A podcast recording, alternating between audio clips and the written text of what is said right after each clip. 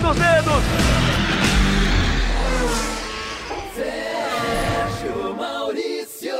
Alô, amigos do GE.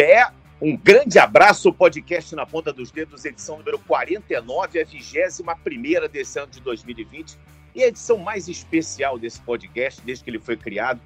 O podcast tem o nome, foi batizado com Na Ponta dos Dedos, porque é um dos bordões é, da pessoa que mais trouxe emoção da Fórmula 1 para todos nós no Brasil e algumas partes do mundo.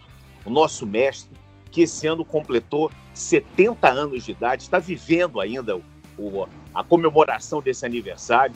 E eu, eu, podia dizer aqui que ele tem 10 Copas do Mundo, que ele está no clube dos 500, do, de, de, grandes prêmios, e tantos e tantos e tantos é, títulos e tantos, tantas honrarias que essa pessoa tem. Mas eu acho que o melhor de tudo é conversar com ele. Porque, como ele mesmo diz no livro Fala Galvão, ele é um contador de histórias. Então a gente vai contar algumas histórias, vai relembrar outras e vai se emocionar mais uma vez né, nesse bojo da comemoração dos 70 anos. Eu quero cumprimentar, estou aqui com o Rafael Lopes, como sempre, que já já vai cumprimentar também os amigos do podcast. Eu quero cumprimentar o senhor Carlos Eduardo Galvão Bueno. É um prazer, mais um prazer muito grande. E você sabe, Galvão, que eu estou há mais ou menos uns 35 anos querendo te entrevistar. Desde a época que eu tinha um programa na Rádio Tamoio, quando eu tinha um programa chamado Rádio Velocidade, que eu corri muito atrás de você com um gravador na mão aí da fita cassete. E eu hoje estou tendo o prazer de poder conversar contigo, meu mestre, minha referência, meu norte. Parabéns pelos 70 anos e pode ter certeza que esse é o podcast mais importante que eu estou fazendo na minha vida. Um grande abraço, é um prazer ter você aqui, Galvão Bueno. Grande prazer, Sérgio. Você sabe a admiração que eu tenho pelo teu trabalho.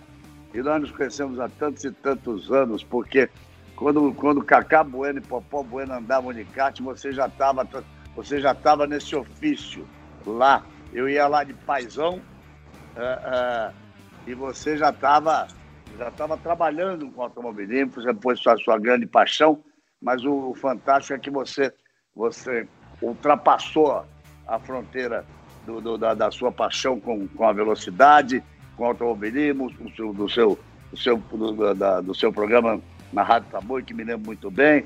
Esse negócio que ele está tentando me entrevistar desde aquela época é conversa, porque a gente já falou. E, e, e, mas ele estava lá, rapaz, ele no, no, cartódromo do Rio de Janeiro, e, quantos, e quanta, quanta gente boa não surgiu daquela, daquela turminha lá, multicampeões, né? tivemos, tivemos, tivemos multicampeões, que, que eu me lembro assim de. Que eu, que, eu, que, eu, que eu me lembro de cabeça, uh, além de meus filhos, Cacá Bueno, Popó Bueno, títulos brasileiros e títulos sul-americanos. Uh, uh, o Bruno, o Bruno que foi campeão do, do, do, do, que foi, já foi GP2, hoje é Fórmula 2, que já foi não sei o que, tudo 2, tudo 2, tudo 2, que era a, a, a anterior à a, a, Fórmula 1, todos eles, todos, todos eles correram ali naquela época, Gualtinho Salles, todos, todos eles correram, corriam juntos. Uhum. Não, sei, se você se lembra bem desse tempo. Lembro, muito quando, bem quando, quando o, o, o, Duda Pamplona. Duda era, Pamplona. Era, era elite, era elite do que tinha mais ou menos ali naquela época. E o era o que tinha de melhor. Lá, ele já estava por lá ali, nos boxes ali da, da, do, do kart. Isso, cara, eu vou dizer, são. Tem mais de 35 anos isso, acho. Tem, tem mais de 35 tem. anos. E você passou essa fronteira toda e virou um narrador de primeiríssima linha no voleibol, com uma narração inesquecível de judô, de olímpica, com outros tantos esportes. Ou seja, você, você foi num, numa, numa evolução sempre. A única coisa que eu não gostei dessa abertura você me tirou duas Copas do Mundo, já foram 12. Você botou Foram dois. Mas, mas, mas, tudo bem. Mas, mas tudo bem. Então, então corrigindo o narrador de 12 Copas do Mundo. Mas engraçado, você sabe, Galvão, a gente está fazendo aqui o podcast na ponta dos dedos. Deixa eu eh, cumprimentar o Rafa, colocar o Rafa também nesse papo. O Rafa, que é meu parceiro, o meu Rafa, companheiro. O, e... o, o, o Sérgio, o Rafa, quando nós, essa história que nós estamos falando, Lá do cartório do Rio de Janeiro, o Rafa não tinha nem nascido. Nascido. é verdade. E Se o for Rafa, 35 Rafa, anos, eu já estava por aí já, com um aninho, mas estava. Com, com, toda a competência que ele tem, Galvão, esse, esse rapaz com toda a competência que tem, foi é, alçado agora ao rol dos comentaristas dos é. caras Globo. E eu, com, muita, com muito orgulho, porque já conheço ele há muito tempo e estou tendo o prazer de dividir esse ano o microfone com ele. E eu queria que o Rafa também participasse do nosso papo. Rafa, um grande abraço, é um prazer estar contigo. Rafael Lopes! É um prazer é todo meu, Sérgio Galvão. É, eu escrevi isso no, no, no, Instagram no dia do, do aniversário do Galvão de 70 anos, né, que ele formou uma geração toda de apaixonados por corrida, ele e o Reginaldo trazendo aquelas corridas da década de 80. Né, eu comecei a ver sempre, corrida. Sempre bom lembrar do meu velho e bom parceiro Reginaldo Leme. Exatamente. O Regi que é meu pai, né? Ele brinca até hoje que ele é meu pai. Mas eu comecei a ver com vocês. E eu lembro de é, quando eu era moleque, brincando de carro, de carrinho e tal, imitando as narrações do Galvão, os bordões do Galvão. O Galvão formou uma geração aí de, de fãs, de, não só de corrida, como de esporte. E quem ia 2012 cair no, no trabalho lá para fazer a produção das transmissões de Fórmula 1 com o Galvão. E nisso foram sete anos trabalhando no, nos bastidores lá com o Galvão. Acho que eu nunca tinha imaginado chegar a esse ponto. E agora, como comentarista, então, nem imaginava mesmo. Assim. Acho que era um sonho que parecia distante e acabou se realizando mais rápido do que eu estava pensando. Só tenho uma coisa a dizer, Galvão. Obrigado por tudo. A tua carreira foi sensacional e vai continuar sendo sensacional. Imagina, cara. Obrigado a você por, porque me ajudou muito em muitas transmissões, porque tem. É, você sabe como é que é essa gente? Nos imaginemos aí 35 anos atrás, aquela coisa, aquela a, a sede do, do aprender, do, do, saber, de buscar, de, de, ter as informações, ele tem tudo, tudo sempre na, na, na, na, na cabeça, e eu digo que é obrigação de todos nós. Eu continuo fazendo meus deveres de casa até hoje, em cada, em cada transmissão que faço, como o Serginho faz, e que, e que, e que, o, e que o Rafa está fazendo agora é uma, é uma nova geração que vem por aí. E, e, e, e ontem, ontem, ontem, nessa segunda-feira, perdão, na segunda-feira, seguinte, a, a corrida que o, que o, que o Hamilton ganhou com três pneus, é, ainda no, no, programa Bem Amigos, chega de última hora, olha, o Rafa está nos avisando agora que, que uh, uh, quem é que não largou mesmo? Foi o. O Huckenberg. O Huckenberg. Huckenberg estava um tempo sem correr com, com, com o positivo do, do, do, do, Serginho Pérez. Ele foi chamado, não largou. Imagina o cara esperando uma outra oportunidade há não sei quanto tempo. E aí você foi descobrir que era um parafuso de não sei da onde, não sei o quê. É, é parafuso de dois reais da embreagem. Não deixava, não deixava ligar o motor do, do carro, a parte de motor a combustão não ligava.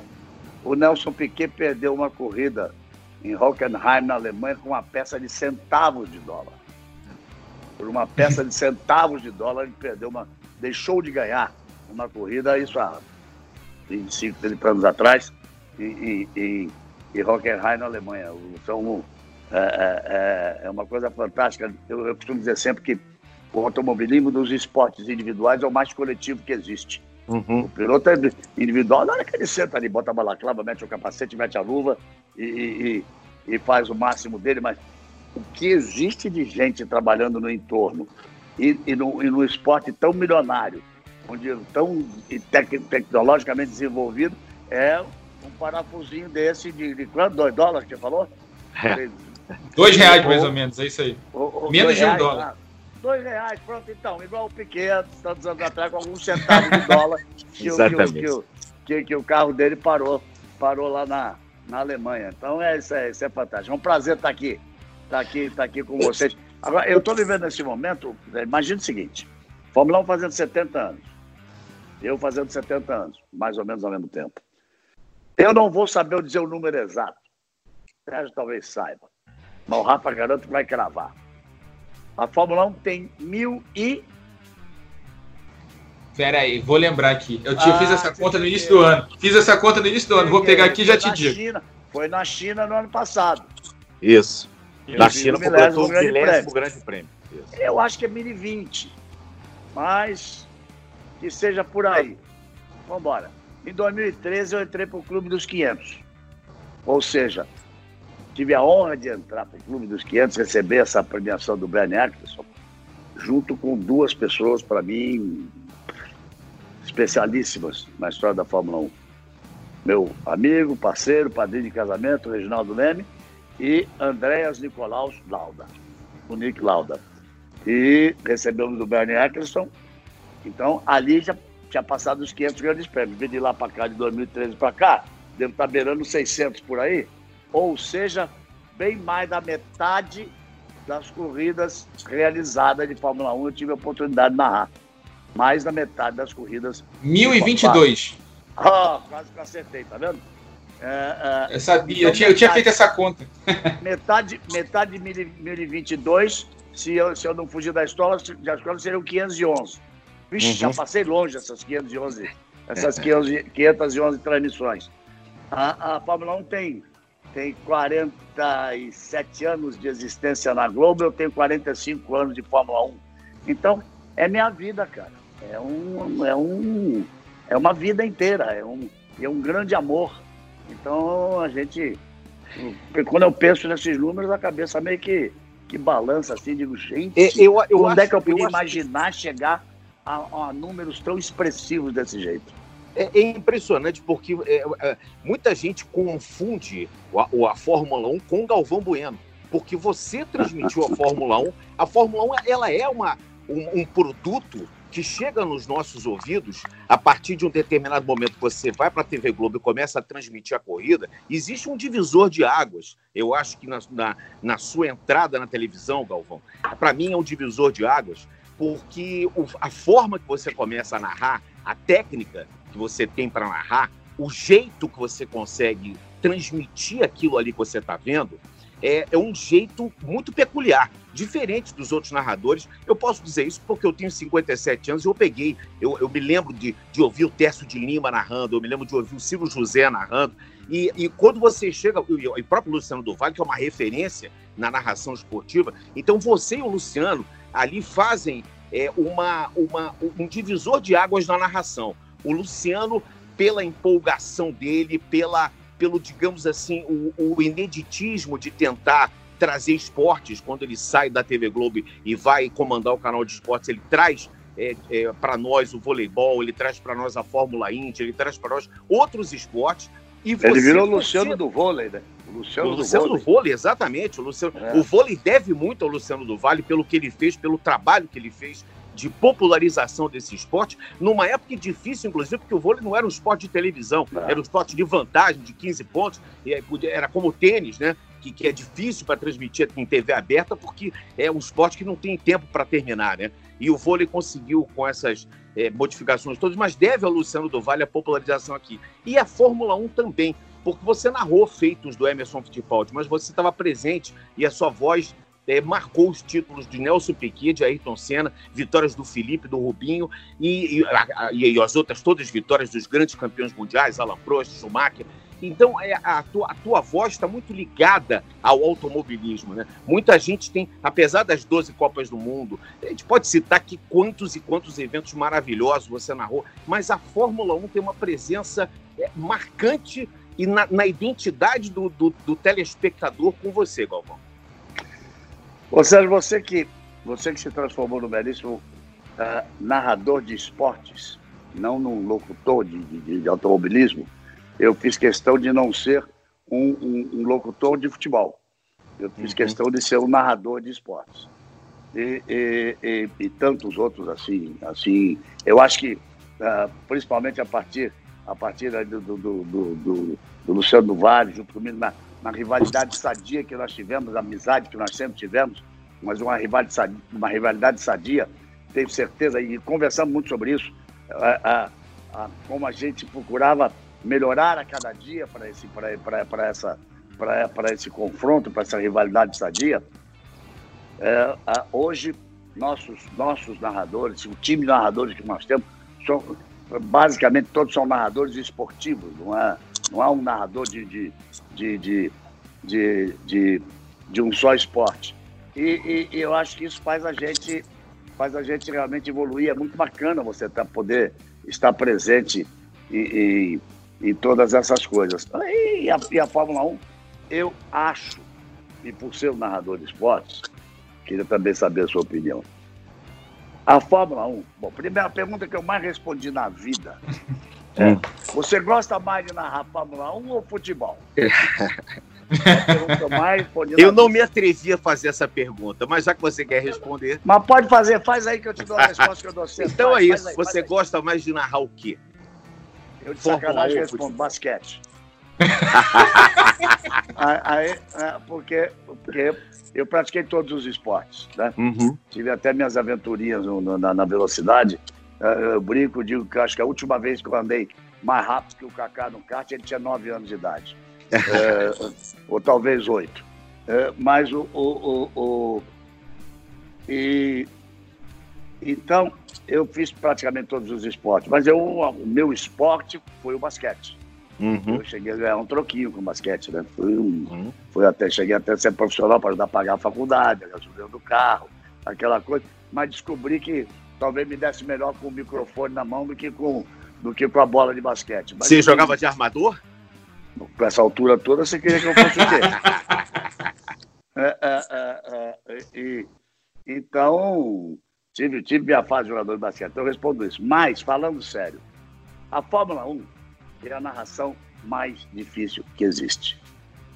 Ela é a que exige a maior técnica e uhum. o melhor entendimento daquilo que está acontecendo. Vamos fazer uma comparação com o futebol. Nada é igual a uma Copa do Mundo de futebol. Uhum. Apesar de meu amigo, e eu posso dizer, e tenho a honra de dizer, meu amigo Bernie Eccleston, me dou muitíssimo bem com ele, tenho saudade demais de estar ali no, no, no, no comando daquela coisa, fazendo aquela, aquela, aquelas coisas que ele fazia, o jeito que ele andava. Um homem da, da, da, daquela grandeza, não de altura, né? Que era pequenininho, né? Mas um, um, um, homem, um homem daquela grandeza que ele, ele fez, ele, eu tenho frases dele, é, é, de algumas, às vezes até algumas discussões, uma vez, ele, ele disse para mim assim, a Fórmula 1 era, e usar uma palavra americana, a Fórmula 1 era o meu briefcase, ou seja, a minha pasta, estava aqui dentro. Você falava comigo, eu tirava a credencial, lhe dava para quem você precisasse, fazia uma coisa, outra. É, hoje somos uma indústria, etc. Então ele, ele tinha essas coisas. Quando, quando eu fui dar parabéns a ele, os horários eram um pouco diferentes, né? Eu estava eu tava saindo com o Desirê, minha mulher, para ir, jantar. Uhum. Depois, uhum. depois do, do primeiro grande prêmio em Singapura. Ele estava voltando do jantar. E nós encontramos na porta do hotel. E eu falei aqui, vem cá, eu, hoje eu, eu quero, quero lhe dar um abraço e dar parabéns. Só você no mundo, só a única pessoa do mundo que seria capaz convencer um investimento desse, de, de transformar uma cidade que, é, para mim, é a capital do terceiro milênio, transformar a noite em dia com aquela iluminação, com toda aquela estrutura, com tudo aquilo. Estava todo mundo encantado. Ele disse assim: obrigado, mas nós devemos isso a, a a mais algumas pessoas. E eu quero te incluir entre essas pessoas pelo seu trabalho desses anos todos de divulgação, de, de, de, de dedicação, etc, etc. Então, um cara, um cara, um cara espetacular. Eu não sei nem porque eu estava falando dele agora, eu estava falando do Beto. ah, mas está dizendo da, da, da, do entendimento. O, o, o Bernie, porque a Copa do Mundo é o, existe, né? Na Olimpíada. E o uhum. Bernie brincava e dizia assim: não sei por que, que falam tanto numa final de Copa do Mundo. Eu faço 18 por ano, que era na época 18 corridas de, de, de, de Fórmula 1. É, mas o, o futebol, ele está no dia a dia do, do brasileiro desde pequenininho. Uhum. Você chuta, você acerta, você erra, você faz a falta, você recebe a falta, o goleiro defende, a bola vai para fora, a bola vai para dentro, é gol, não é. Uhum. Eu sempre comparei, e agora você, Rafa, como comentarista, eu queria saber o que você acha de você, Sérgio, como um grande narrador. É, eu, eu sempre comparei uma transmissão de Fórmula 1 a você, acho coisa que vocês nunca fizeram os dois, eu fiz algumas vezes. A uma transmissão de um desfile de escola de samba. Você tem que entender uhum. o roteiro. Isso, você, o enredo. O, o enredo o roteiro da Fórmula 1, o enredo Sim, da escola de samba. Exatamente. O porquê dessas alas seria assim, uhum. o porquê do samba, da letra uhum. do samba ser esse, qual é a história que está sendo contada, qual é a ligação entre uma coisa e outra. Uhum. O, o, uh, então, a Fórmula 1, não adianta, você não pode ficar. Volta de número 22 de primeiro plano, segundo plano, terceiro, segundo, quarto, segundo, falta 32, volta de primeiro plano. Você tem que ter informações, você tem que entender, você tem que entender a estratégia de cada equipe, o estilo de cada piloto. Por que, por que, que o Kimi Raikkonen é sempre o último a parar para trocar o pneu? Por que, que o pneu dele dura mais? É, uhum. Por que, que o Grosjean também consegue, mas por que, que faz tanta besteira quanto faz? E, e, e, como é que, e como é que as coisas acontecem? Como é que as equipes vão trabalhar? É, qual é, o, qual é o, o, baseado nas condições ali, qual é a estratégia que vai ser tomada? E informações. Você está, eu lamento muito que, agora, que nesse momento a gente não está mais lá como eu estive por 30 anos, pelo menos, em todas as corridas fazendo amigos com pilotos, com engenheiros, com, com jornalistas de, de, todas as partes, e trocando ideias e trocando informações. Então, vou, vou, vou, vou, vou dar, vou dar alguns exemplos. Uh, uh, uma corrida em, em, Austin, Austin, não, Phoenix. Uma corrida em Phoenix. Os carros do, do para trás do Mansell eram mais rápidos que os carros do Senna. E aí é, conversando, jantar no sábado, ele disse assim, o Mansell me entregou que o câmbio deles, 15ª, 20 volta não passa. Então eu vou, eu já sei como é que vou fazer a corrida, vou na minha, porque deixa eles rasgarem ali, porque o câmbio não vai chegar mesmo. E eu pude dizer, olha, quando largou o óleo, tá, tá, tá, fica de olho, porque as zoeiras vão ter problema. Não vou entregar a fonte, estou entregando agora, porque uhum. a coisa já passou. As zoeiras vão ter problema, os câmbios da Williams não são confiáveis. Então, você tem que ter essas coisas diferentes dos outros esportes. A Fórmula 1, toda vez que cada um de nós fecha o microfone, a gente tem a noção exata. Fiz um mau trabalho, fiz um bom trabalho ou fiz um ótimo trabalho. Uhum. Quando você pode fechar o microfone, tirar o fone dizer assim, fiz hoje um bom trabalho numa, numa corrida de Fórmula 1, dá uma satisfação muito grande. Porque não é fácil, não. Vocês sabem muito bem disso, sabem que é.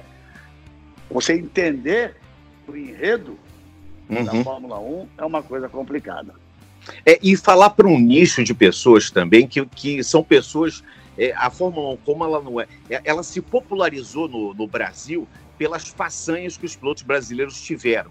Mas hoje nós temos um nicho de pessoas que é muito grande, é um nicho enorme, mas são nichos de pessoas que entendem muito de Fórmula 1. As facilidades hoje das comunicações, a internet, ela aproximou os esportes e a Fórmula 1 foi junto com isso. Obviamente, não, não poderia ser, por, deixar de ser, porque a, a busca pela informação é uma coisa que cada vez é mais necessária, porque você está falando para pessoas informadas. Então, é. e a Fórmula 1, você falou sobre a dificuldade de narrar, eu vejo a narração da Fórmula 1 em dois momentos. Eu vejo a narração da ação na pista, naquele momento da ultrapassagem, a largada, a chegada, os momentos de ação ali na pista, os acidentes, e o momento do papo técnico que você tem com o comentarista, que você busca claro. com o repórter. Quer dizer, isso eu acho que transforma a narração da Fórmula 1 realmente numa coisa fascinante para mim, por, pelo, pelo menos como, como narrador. Eu fico, eu, eu adoro narrar isso porque é, é, envolve muitas, muitas valências, muitas vertentes.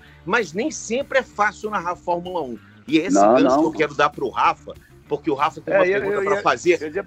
Para deixar o Rafa falar um pouco, porque em quase 40 anos, o Reginaldo reclamou que eu, que eu deixava ele falar pouco, ele queria, é. ele queria falar mais. Mas é você coisa pode... nossa dos narradores. Exatamente.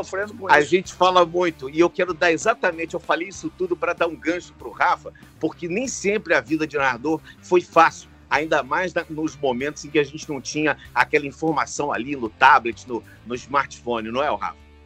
É, exatamente. Eu estou chegando agora, como você estava falando sobre a questão de ser comentarista, estou chegando agora, então eu estou tentando entrar no, no ritmo ali do Sérgio, tentando não me alongar demais nos comentários, porque a ritmo de transmissão boa. também é importante. Isso é bom, isso é importante, boa. Tentando é... não se alongar demais, boa.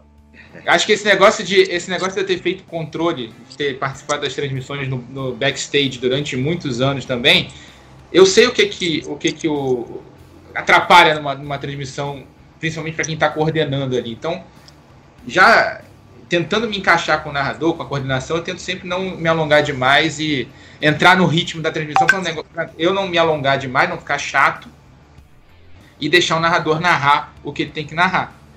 Por exemplo, no treino classificatório eu não posso fazer um comentário grande porque o Sérgio vai narrar a volta do Hamilton daqui a pouco. Então, não, Vou, vou encurtar o comentário, tentar ser conciso e aprendi com o Reginaldo, com o Luciano, agora um pouco com o Felipe Giafone, que tá, chegou, chegou agora, até um pouquinho com o Rubinho, que fez com a gente durante um tempo, uh, observando, muita observação. Mas eu queria lembrar daquela história, Galvão, que a gente eu falo que o pessoal que nunca viajou para fazer uma corrida de Fórmula 1 e a gente viajou muito, eu fiz que em 2014 quase todo com vocês, aqueles jantares maravilhosos, as histórias que vocês contam. Eu gosto muito daquela história que você conta do, da tua primeira corrida na TV Globo. O famoso grande prêmio, do, grande prêmio lá da confusão do, do Prost e tal. Conta um pouquinho dessa história pra gente. É que é justamente, é... que é justamente, Galvão, aquele negócio, o que eu fiz o comparativo aqui, que hoje a tecnologia facilita muito mais, mas naquela época não tinha tecnologia claro. nenhuma, né? Olha, uh, não tinha nada. Nós viajávamos, tínhamos as informações, mas eu me lembro que foi o grande prêmio da África do Sul de 82. Eu já vinha de fazer temporadas anteriores em rádio, desde 1975. Eu tinha feito até, eu tinha feito as últimas corridas de 79 e a temporada inteira de, de, de 80 na, na, televisão, na, na Bandeirantes, quando o Nelson Piquet foi vice-campeão do mundo. E um vice-campeonato que tinha que ter sido campeonato, porque o carro dele quebrou uma vez na, na, na, na corrida do, do, do, do, do, Canadá, onde ele, onde ele, onde ele não, não conquistou o título, e depois ele passou por cima do, passou por cima do, do, do, do, do Reutemann na, na, na, na, na, na corrida de, de Watkins Glen, se não me engano, que foi, foi a última, se, se não me falha a memória. Faz tempo isso, né? É, mas essa primeira corrida na África do Sul, a nossa cabine era na entrada do box. Eram, eram umas cabinezinhas de madeira no chão. Então a gente viu a televisão. E nós ficamos ali na cabine, Reginaldo Leme e eu, e Nina Lengel, esposa do Janus Lengel, que fazia o mapa. Não tinha esse negócio de tela de computador, que uhum. a volta, o tempo da volta. Eu, eu, usava dois, eu usava um cronômetro e um microfone. E, um, e o Reginaldo usava um cronômetro e um microfone. Uh, uh, Para escrever alguma coisa, tinha que largar o cronômetro ou o microfone. E, e, e, e aí a gente via a entrada do box, porque passava embaixo da gente, fazendo aquele barulhão. Mas não via saída. E naquela época não tinha existido ainda o, evento que, que, foi, que foi criado por, pelo por, Nelson Piquet e o, Gordon Murray, se eu não me engano, ah, uhum. quando eles pararam, quando eles pararam para trocar pneu. E, e ninguém entendeu e esses malucos estão parando agora para trocar pneu. Por exemplo, na Inglaterra, se não me engano, também, se a memória não me deixa falar, depois veio reabastecimento, tudo isso. Quem furava um pneu, acabou. Uhum. Acabou. Não tinha corrida. E era a primeira corrida que eu estava fazendo. Porque eu tinha feito a temporada de 80 na Bandeirantes, eu fui para a Globo no fim de 81, era justo. E, e ali tivemos um, um acordo de uma divisão de, de, de, de de tarefas. A partir de 82 eu ficaria com a Fórmula 1, o Luciano do Vale com a seleção brasileira, porque ia ter Copa do Mundo, apesar de eu fazer a Copa do Mundo, e o resto nós dividíamos jogo a jogo, evento a evento. É, e, e, a divisão foi tão correta a partir de 81 que veja só que com toda a grandeza que tinha o Luciano, na, no Flamengo campeão da Libertadores, eu fiz o primeiro jogo no Maracanã, ele fez o segundo no Chile e repetiu-se o terceiro uh, no Montevideo, quem foi fazer a final do Mundial em Tóquio fui eu. E tinha uhum. um mês de casa. E era a primeira vez, dois meses de casa, ou menos do que isso, e era a primeira vez que a, a primeira vez que a Globo permitiu uma final de, de, de, de, de, título mundial de, clubes brasileiros. Uh, mas, por uma questão de respeito, não, vim para a Mônaco, faltavam duas ou três corridas, senão não. O Luciano do Baile vai fazer até o final em 81 e ele fez o título do Nelson Piquet em 81. Então minha estreia na Globo foi em 82. E o Prost furou o pneu. Ele passou embaixo da gente com o pneu furado. Para mim e para o Reginaldo também, estava fora da corrida. Acabou para ele. E a imagem não mostrou ele voltando para a pista. Era um, um número muito menor de câmeras, era outro mundo. É, eu e o Reginaldo montávamos o som, gente. A gente nós íamos nós dois. Uhum. Nós levávamos, a gente montava o som para fazer a transmissão. E E aí voltou, não sei o quê, e ele, daqui a pouco ele passou. Eu agora já não me lembro se foi o Reutemann, dei vitória do Reutemann, se dei vitória do, do, do, eu não me lembro mais exatamente. Vamos dizer que tenha sido o Reutemann, mas eu acho que não foi, não. Sempre contei com o do Reutemann, mas eu acho que não foi o Reutemann, não. É, e passou. Na minha cabeça ele estava tirando a volta de atraso. E eu narrei o vencedor errado na estreia. Só. Aí quando fomos pro comercial, que nós voltamos, que os caras estão indo pro pódio, eu tô vendo, aí apareceu lá primeiro, Prost. Eu, eu olhei pro Reginaldo, aqui nós, nós, nós estamos com a imagem aqui, que eu repito sempre a imagem, eu olhei pro Reginaldo, um, um cara que ele diz assim, ô veterano. Tinha ali uns, uns, três anos a mais, uhum. de, de, casa ali, ou, ou, ou dois anos, sei lá. Ô veterano, e aí? Ele a, a expressão dele de não sei, não falou nada. Foi um negócio espetacular. E aí eu corrigi. Eu me lembro que eram oito horas e meia de voo de, de Johannesburgo para o Rio de Janeiro e eu viajei às oito horas e meia de volta, certo que o Boni ia me mandar embora.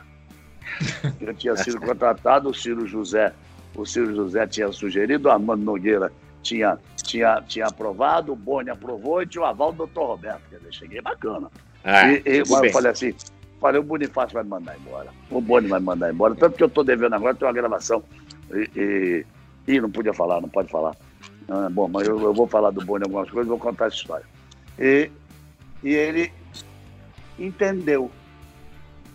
E, no, e na corrida seguinte era Grande Prêmio do Brasil, e eu estava, em, eu estava em Jacarepaguá transmitindo o Grande Prêmio do Brasil, Luciano do Vale à tarde do Maracanã transmitindo Brasil e Alemanha no futebol. Então, estou lá até hoje. É. É, mas é, é, porque era muito difícil, cara.